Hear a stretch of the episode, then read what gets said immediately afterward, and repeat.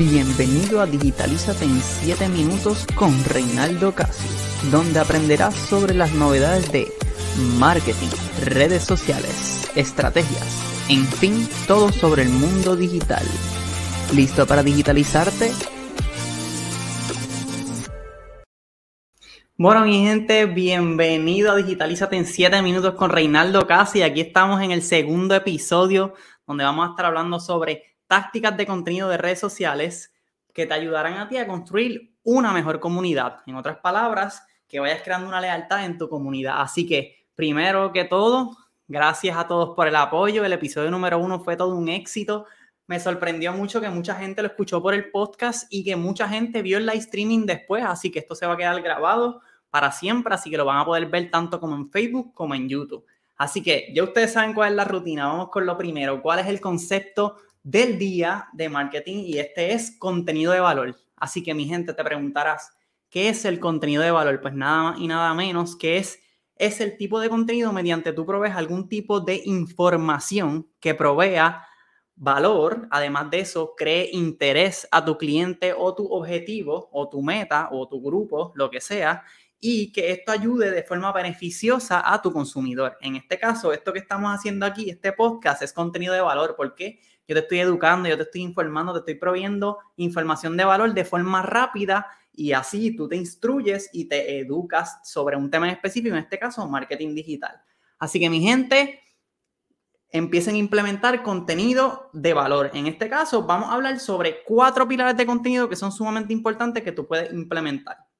Pero primero quiero aclararles qué es contenido de valor. Contenido es nada más y nada menos que todo lo que tú distribuyes. Puede ser video, foto, infografía, este, guías, checklists, webinars, todo lo que sea distribuir algún tipo de información, no importa en qué formato, que tú distribuyes en alguna plataforma o inclusive cuando es impreso en métodos tradicionales. Entendiendo esto, cómo tú puedes generar contenido de forma corriente o constante para que se te haga fácil. Y aquí te voy a dar un truco. Estos son trucos de especialistas en marketing digital. Nosotros utilizamos mucho los pilares de contenido. ¿Por qué los pilares de contenido? Porque los pilares de contenido te permiten a ti crear una estructura y en esa estructura tú vas desarrollando contenido constantemente sin volverte loco de que tienes un montón de cosas juntas por hacer. Así que los cuatro pilares son institucional, educacional, promocional y tendencia. El primero institucional es todo lo que tenga que hablar sobre ti, el premio que ganaste, si eres una compañía, el premio que gana la compañía, si son ecológicos, por ejemplo, apoyan el medio ambiente, si van en contra del maltrato de animales, todas las cositas que tengan que ver con la institución, sean premios, sea presentar al equipo, sean logros, sean eh, beneficencia o non-profit, todo lo que sea que tenga que hablar del negocio, eso es institucional. Ustedes deben distribuir contenido sobre su negocio para que la gente conozca más sobre su negocio. El segundo es educacional y es el más importante. Su contenido debe ser 80-20 de este tipo de contenido. ¿Por qué? Porque con este contenido tú eres el que vas a educar a tu cliente sobre algún tipo. Por ejemplo, si, si tú eres una compañía que vende bizcocho, pues cinco formas de hacer bizcochos artesanales, cinco formas de hacer bizcochos eh, veganos. Lo importante es que tú lo eduques para que le proveas una información de valor y ellos se, te sigan por esa información de valor. El tercero es el promocional. Claro está, si tú no promocionas, no vendes, pero no se trata de tú vender, vender, vender, vender, sino tener un balance. Educa y promociona. Ofrece ofertas, ofrece eh, los futures o, o las cosas que resaltan tu producto o tu marca para que así la gente vaya poco a poco interesándote en comprar o adquirir tu servicio o producto. Y el cuarto y no menos importante, las tendencias. Todo el mundo sabe que los influencers dependen de muchas tendencias, así que ustedes utilícenlas e implementen en su marca. Por ejemplo, utilícela de forma correcta, porque hay mucha gente que utiliza influencias que no son correctas o tendencias que no son correctas y afectan a su marca. Así que utilicen influencias que sean positivas y que vayan acorde con los valores de tu compañía o tu marca. Entendiendo esto, ustedes implementan esos cuatro pilares y van a estar desarrollando cuatro ideas de contenido constantemente durante la semana y cuando vienes a ver ya estás distribuyendo contenido de forma programada y consistente. Ahí tienen esa táctica, espero que la usen, ese truco y compártalo con alguien que lo necesite. Así que vamos con lo próximo. ¿Cuáles son las noticias del mundo digital? Así que vamos con la primera. TikTok implementa nuevos controles. Yo no sé si ustedes sabían que TikTok, cuando tú estás usándolo mucho tiempo, él te dice, hey, llevas mucho tiempo utilizándolo, cógete un break, toma agua. Pues ahora implementó nuevas medidas para las personas que son menos de 18 años de edad. So, el tiempo límite de utilizar ha disminuido. ¿Y por qué es esto? Porque como todo el mundo sabe, el mucho consumo de las redes sociales hace daño. Por lo tanto, mientras los menores utilicen menos las redes sociales, va a ser más beneficioso para ellos. Así que ellos implementaron esta medida. El segundo es que llega la inteligencia artificial a YouTube y Spotify. En YouTube, tú vas a poder ahora utilizar lo que se conoce como ChatGPT, que voy a estar hablando próximamente de eso, para que te cree textos y alargue los textos sobre tus canales de YouTube, sobre la información que tú quieres proveer. Y en Spotify, nada más y nada menos que lanzó un DJ que utiliza la inteligencia artificial. Eso tú lo tocas, literalmente tocas el DJ y él te va creando la música dependiendo del género que tú quieras escuchar y te va creando como un playlist y tú vas él te va mixeando mientras tú estás escuchando, que eso está espectacular. La inteligencia artificial se está quedando con todo.